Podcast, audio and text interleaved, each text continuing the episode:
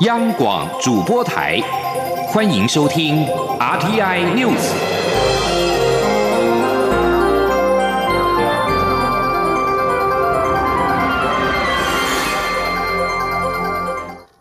各位好，我是主播王玉伟，欢迎收听这节央广主播台提供给您的 RTI News 新闻。首先带您关注。台湾能否以观察员身份参加世界卫生大会？法新社报道指出，一份议程文件显示，世界卫生组织秘书长谭德赛宣称，台湾与会问题的提案已经送交世卫大会总务委员会审议，预期今天会议当中坚定挺台的声音不会缺席。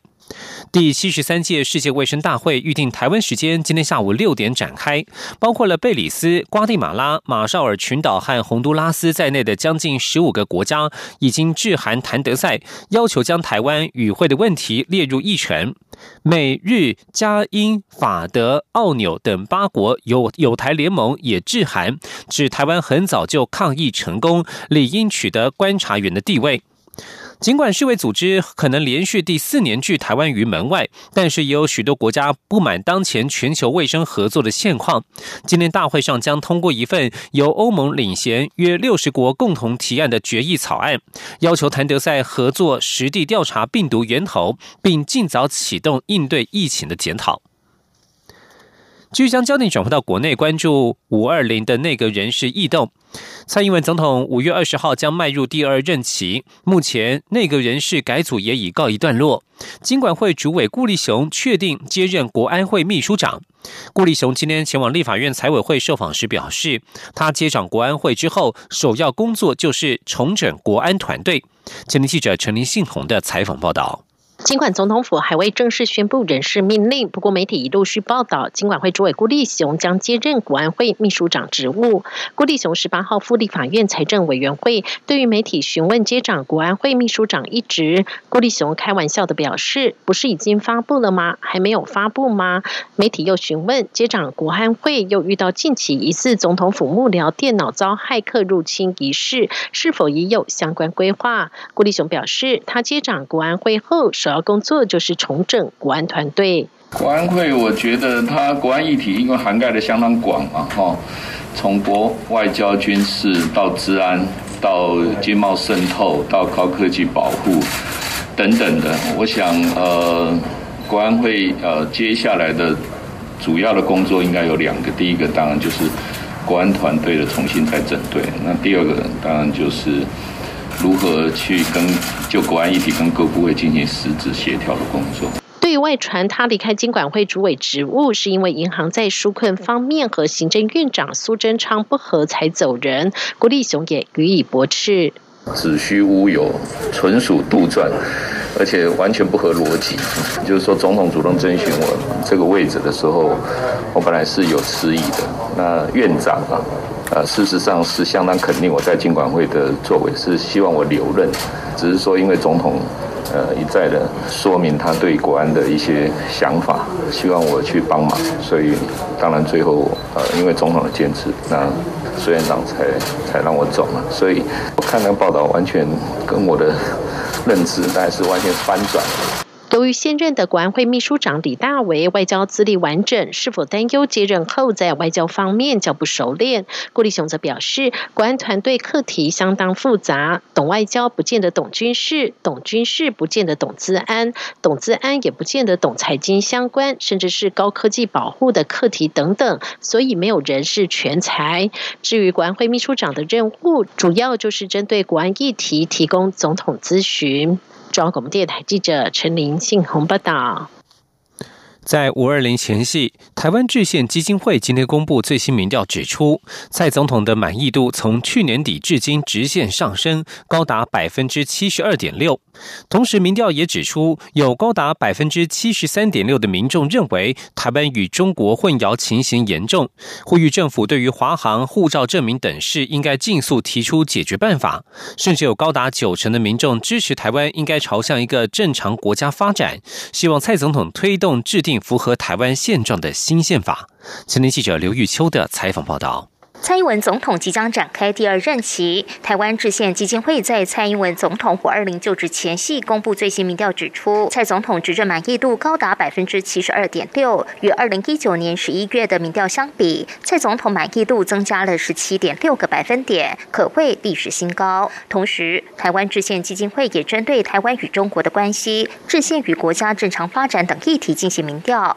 其中有高达百分之七十三点六的民众认为国际上将台湾与中国混淆严重，呼吁政府对于华航护照证明应尽速提出解决办法，且有高达百分之九十一的民众支持台湾应该朝向一个正常国家发展，并有超过八成的民众支持重新制定一部符合台湾现状的宪法，也有七成民众支持由蔡总统代理推动台湾新宪法。台湾制宪基金会执行长林义正表示，台湾在这次武汉肺炎疫情发展中有深刻体验，台湾在国际社会没有被公平对待。最重要的原因就是台湾老是要与中国在国际社会的参与上进入一个中国代表权的赛局中。如果不改变目前的身份，所有努力都会徒劳无功。台湾必须要以一个全新的身份，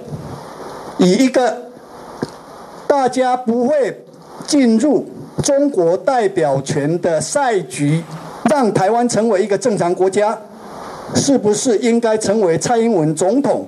他在第二个任期里面？最重要的一个政治工作跟政治目标。台湾制宪基金会董事长顾宽敏强调，台湾要朝正常国家的第一步，就是要制定一部符合台湾现状的新宪法。制宪与修宪完全不同，要用公投决定基本宪法的问题，虽然很困难，但他仍期待蔡总统未来四年能朝这个方向努力。若能成功推动制宪，蔡总统将成为台湾的国母。此次民调是委托。托趋势民意调查公司在五月十一号与十二号，针对全国二十个县市年满十八岁的公民进行市化调查，共完成一千一百二十一份有效样本，在百分之九十五的信心水准下，抽样误差为二点九三个百分点。中央广播电台记者刘秋采访报道。持续关注政坛焦点。高雄市长韩国瑜日前呼吁支持者六月六号不要出来投票，不要参与政治活动。对此，中选会主委李进勇今天在立法院表示，韩国瑜站在被罢免人的立场，有理由为自己呼吁选民不要表态。但是，作为高雄市长，应该率领公务员依法行政，坚守行政中立。今天记者王维婷的采访报道。高雄市长韩国瑜罢免案将于六月六号投票。韩国瑜日前呼吁支持者不要投票，当天也不要参与政治活动。对此，中选会主委李进勇十八号在立法院内政委员会受访时表示，韩国瑜站在被罢免人的立场上，有理由为自己辩护，也可以呼吁选民不表态。但是，韩国瑜同时也是高雄市长，应该配合选务。李进勇说，韩国瑜应该坚守行政中立。但是另外一个，他是高雄市的市长，他要率领所有的公务人员要依法行政。那尤其是我们选务有很多必须要跟地方政府互相来配合，所以在这个立场上，我希望地方的首长也必须要兼顾啊他这一方面的一个责任。李进勇表示，从宪法到一般法律都有明文规定保障公民投票权，公务员应该非常熟悉法律。他希望大家不要因为罢韩案触犯任何法律，应该让罢免案在平顺且尊重公民意愿的情况下进行。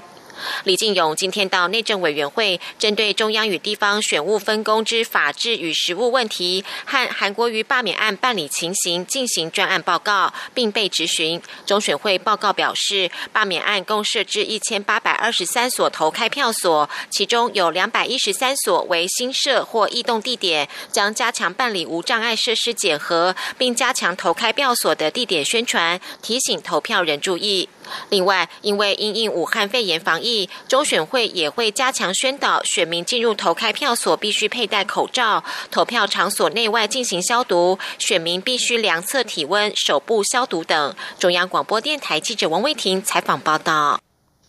而高雄市长韩国瑜今天到高雄市议会进行施政报告，他在报告最后为去年请假参选总统向高雄市民道歉，但也强调他回到高雄之后都一天当两天用。他并且呼吁市议员和市府团队一起努力，让高雄能再次发光发热。前天记者欧阳梦平的采访报道。正面对罢免的高雄市长韩国瑜，十八号到高雄市议会进行施政报告，并接受质询。他在施政报告最后表示，对于高雄市民的批判、指教与建议，市府团队都会冷静且谦虚的倾听。他并为自己去年请假参选总统向市民致歉。去年我请假三个月参选总统，在这里要向市民朋友致上最高的歉意。非常非常的抱歉，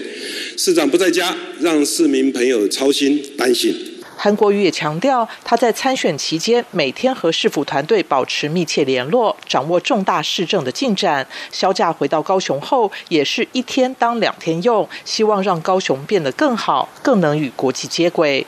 韩国瑜最后还举出清代知县新建曹公郡的曹景，表示他在高雄才做了四年知县，高雄市民已经怀念他两百年，为官一任，造福一方，人在宫门好修行。他希望议员们能够与市府团队共同努力，为高雄创造更美好的未来。中央广播电台记者欧阳梦平采访报道。韩国瑜今天为请假参选总统道歉，发动罢韩的 WeCare 发发起人尹力随即回应表示，这是假道歉真骗票的两面手法。这次道歉是国民党秘书长李乾隆在国民党主席江启臣的指示之下，拿出民调逼韩国瑜出来道歉，目的是为了降低投票率，并不是发自内心真心诚意。继续关注财经焦点。美国政府十五号对华为颁布新的出口管制规则，该措施恐怕让美国商务部有能力阻止台积电向华为供货。不过，此举仍有一百二十天的缓冲期，所以有业界消息指出，华为已经紧急向台积电追加高达七亿美元，相当于新台币两百一十亿元的订单，且涵盖五纳米及七纳米制程，以使台积电相关产能满载。原本台积电对于第三季营运较为保守，如今在大单易注之下，前景乐观。台积电官方表示，公司不评论个别客户的订单动向，无法对客户追单做任何的评论。不过，美国打击中国华为导致电子股表现弱势，台北股市今天失守一万零八百点，一度回测月线。法人表示，台股呈现下跌带量的格局，若是下跌持续量能放大，指数压力相对较高。现在时间是中午的十二点十二分，台北股市目前是下跌了。三十四点来到一万七百八十点，跌幅百分之零点三二，成交金额为新台币一千四百零二点五六亿元。在国际金融消息方面，美国联邦准备理事会主席鲍尔十七号表示，俗称武汉肺炎的 COVID-19 造成的商业停摆，可以轻易的导致美国第二季的经济暴跌百分之二十到三十。鲍尔向美国哥伦比亚广播公司表示，虽然失业率恐怕将达到百分之二十到百分之二十五的高峰，自一九三零年代以来不曾见到过的水平，但是美国将可免去另外一次的经济萧条。他认为第三季有好机会可以出现正面的成长。而疫情对经济的负面影响逐渐浮现。日本一到三月的国内生产毛额 GDP 较去年同期也萎缩了百分之三点四，加上上一季经济同样下滑百分之七点三，使得日本经济四年半以来首度陷入衰退。在国际形势方面，阿富汗总统甘尼以及其政治对手阿布杜拉十七号签署权力共享协议，终结导致国家陷入政治危机的长达数个月的严重纷争。甘尼的发言人塞迪奇向推在推特上面写道：“阿布杜拉医师将领导国家和解高等委员会，他的团队成员将被延揽入阁。”两人取得这项突破之际，阿富汗正在对抗一系列的危机，包括了 COVID-19 疫情快速扩散以及激进分子暴力攻击案剧增等等。上周，激进分子发动残忍的攻击，一共夺走了数十人的性命。以上新闻由王玉伟编辑播报，稍后请继续收听央广午间新闻。我是防疫医师詹佩君。年假期间曾前往人潮拥挤的景点或场所，应自主健康管理十四天。外出时请全程佩戴医用口罩，在家时请维持社交距离。若需就医，需佩戴口罩，请勿搭乘大众交通工具。经医师评估后进行裁剪，在确认结果前，请留在家中，不可外出。即使检验为阴性，仍需自主健康管理十四天。有政府，请安心。资讯由机关署提供。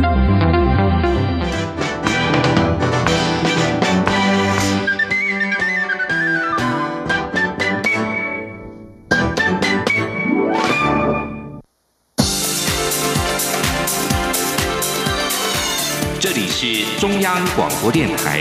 台湾之音，欢迎继续收听新闻。欢迎继续收听新闻，我是陈怡君。南海紧张情势有升高的趋势。副参谋总长执行官上将徐衍璞今天在立法院国防委员会答询时表示，国军对于东沙、南沙、太平岛等所有岛屿的战备准备工作，从未有过任何松懈。针对可能的军事行动，也都做好应应准备。徐远璞并且重申我国的南海主权政策立场，强调南海诸岛属于中中华民国的领土，不容置疑。记者王兆坤的报道。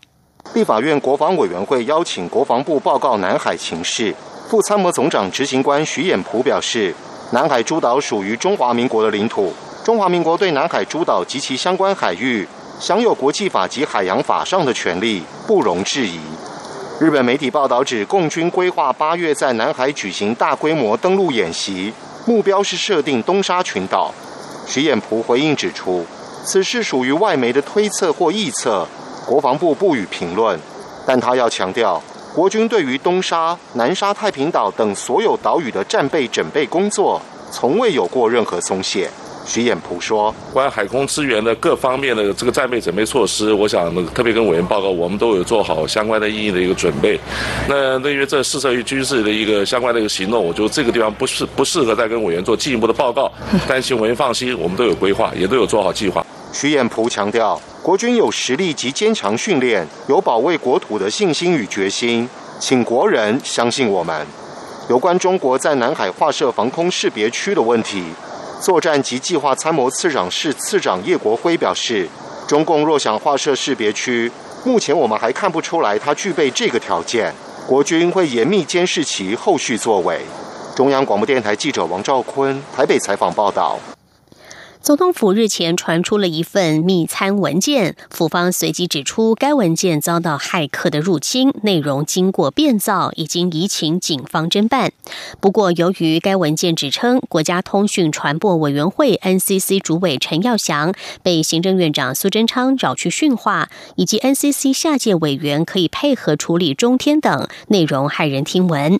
对此，陈耀祥今天在立法院答询时，则是强烈的否认相关的指控。记者吴丽君的报道。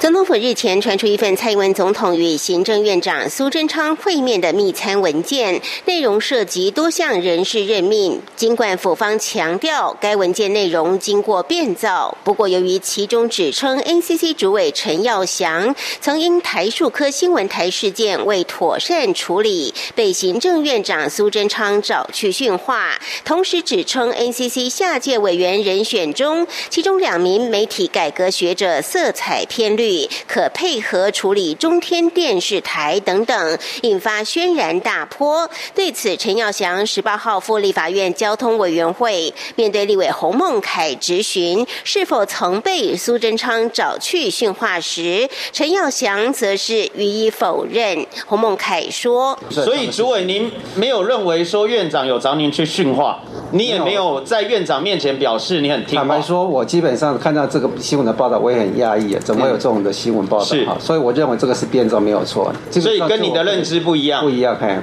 而当洪孟凯进一步质询下一届 NCC 的交付任务是否包含处理特定媒体时，陈耀祥更强烈否认。洪孟凯说：“请教下一届的 NCC 交付任务有没有包含要处理特定媒体？没有交付任务这四个字，没有嘛？我们是独立机关，本来我们就有自己要做的事。是，所以本席非常不希望看到。国家机器变成对付特定媒体的工具。本席也不希望。NCC 又加入东厂的行列。此外，陈耀祥也强调，他从未看过该份文件。所谓青绿色彩的学者，也是该份文件写的。NCC 一切依法行政，绝无所谓色彩问题。中央广播电台记者吴丽君在台北采访报道。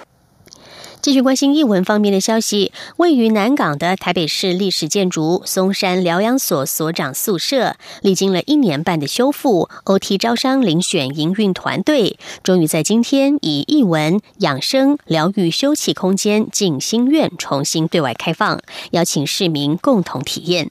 记者杨仁祥、江昭伦的报道。临近南港卫福部大楼的中山疗养者所长宿舍，建于一九四零年，是一栋日式建筑。两千零六年被台北市政府指定登录为历史建筑。在当地里民争取下，市府先是向卫福部取得产权无偿拨用，又花了新台币六千四百万，向四十四位私有地主达成协议架构，解决产权争议。二零一六年编列两千五百万经费投入修复，并启动 OT 招商遴选营运团队，终于在十八号正式以进行院名称老屋重生。修复后的松山疗养所所长宿舍，屋内架构格局不变，仍维持原本日式设计风格。屋前以日式庭园概念规划，屋后则打造锦鲤鱼池，民众进入其中可以体会到静谧却悠然自得的气氛。台北市副市长蔡炳坤表示，既然是历史建筑活化再利用，未来的营运方向就必须紧扣历史文化才有意义。蔡炳坤说：“这里是全台湾最早。”啊，这个有关疗愈哈，有关这个肺结核疗愈的地方，所以这种疗愈、这种养生的概念，希望能够在未来营运当中能够放进去，然后能够跟这个文化做结合，这个才是我们所期待的，让历史建筑。能够真正在活化。当地星光里里长龚瑞玉表示，松山疗养所所长宿舍荒废很长一段时间，一度像鬼屋，幸好现在终于修复了，里面都很开心，多了一个新的休息去所。龚瑞玉说：“以前那个屋顶都曾经被台风扫过，所以都剩那种铁皮屋品，屋顶好像自己的小朋友诞生了，怀。”怀胎，我不是怀胎十月，我们是怀胎十年，这前后的努力真的经过了十年，才有今天的一个结果。凤华在先后的静心院营运团队新世纪整合行销，将以艺文疗愈、艺文研习及养生休憩为营运方向，未来会结合当地里民开办艺术、音乐、园艺、茶艺等疗愈课程及讲座，并提供养生餐饮与茶饮。静心院的对面还有一栋松山疗养所员工宿舍，也是日式建筑，目前也正在修复中，预计明年就可以修复完成。搭配静心院，一起带给民众新的异文疗愈空间。中国电台记者杨仁祥、张昭伦台北采访报道。国内的疫情逐渐趋缓，而各国也陆续出现了针对疫情的解封政策。台湾进入后疫情时代，台大公卫学院在今天表示，我国如果要解封，建议要针对入境者、商务人士以及难达到社交距离的职业族群进行全面性的血清检测，以便分析抗原抗体，并且搭配数位化的追踪 App，才能够有效的控制疫情。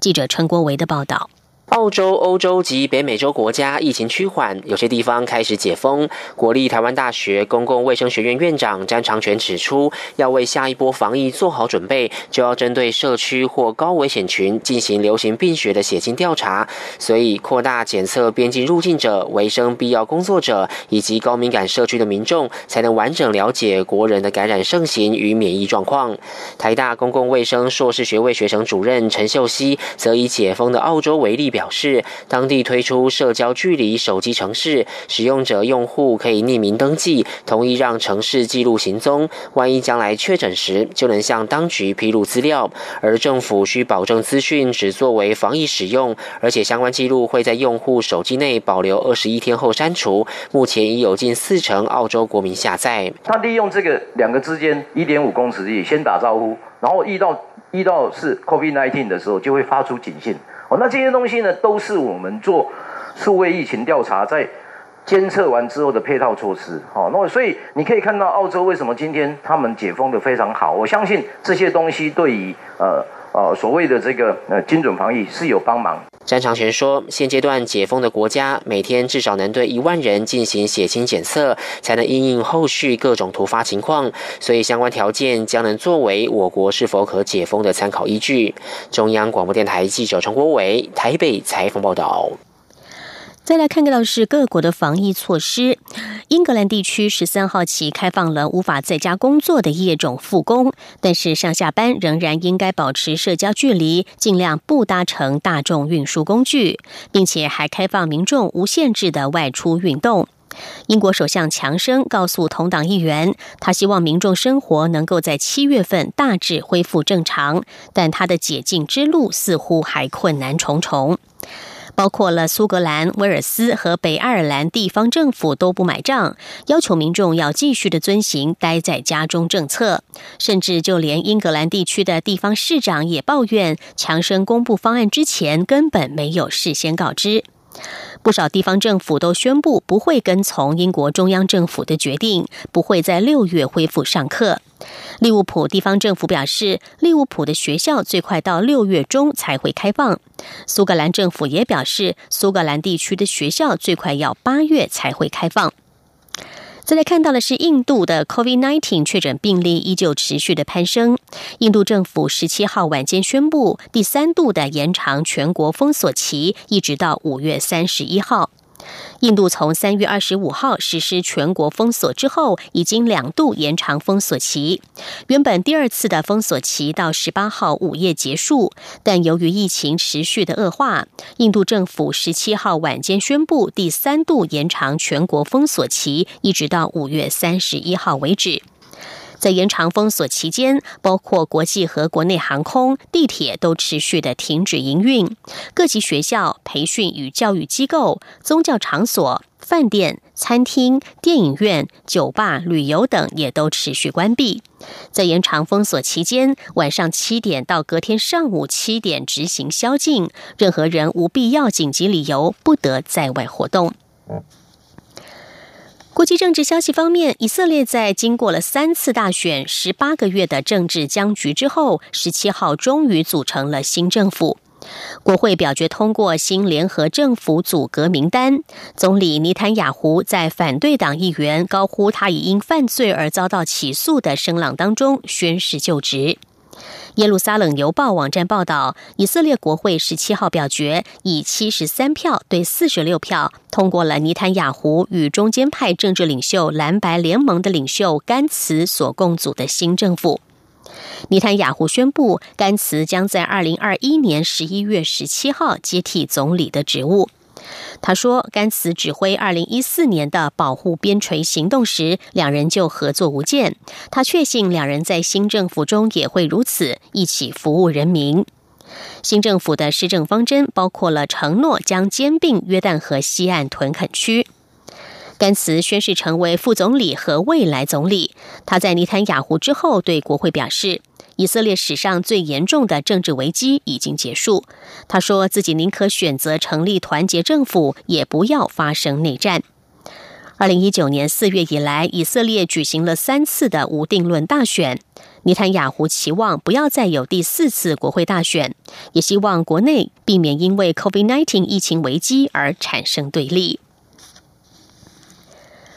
美国国务卿蓬佩奥十七号表示，已经注意到中国政府威胁要干预美国驻香港记者的工作，还表示任何侵犯香港自治权的决定都可能影响到美国对香港地位的评估。蓬佩奥在声明中说，这些记者是自由新闻媒体的成员，而非宣传干部，他们具有价值的报道，成为中国人民与全世界传达讯息。英国一九九七年将香港归还给中国，允许香港在回归五十年内实行高度自治。这是美国法律授予香港特殊地位的基础，有助于香港繁荣发展，成为世界金融中心。蓬佩奥曾经在本月六号宣布，国务院推迟向国会提交一份报告。这份报告评估香港是否从中国获得了充分的自治，能否继续享受美国所给予的特殊待遇。他当时表示，延后提交这份报告是为了将中国在本月二十二号举行全国人民代表大会之前，北京可能考虑采取的任何行动给纳入其中。美国总统川普与蓬佩奥对中国在疫情爆发初期处理不当而迭有抱怨，华府与北京近几周来也关系紧张。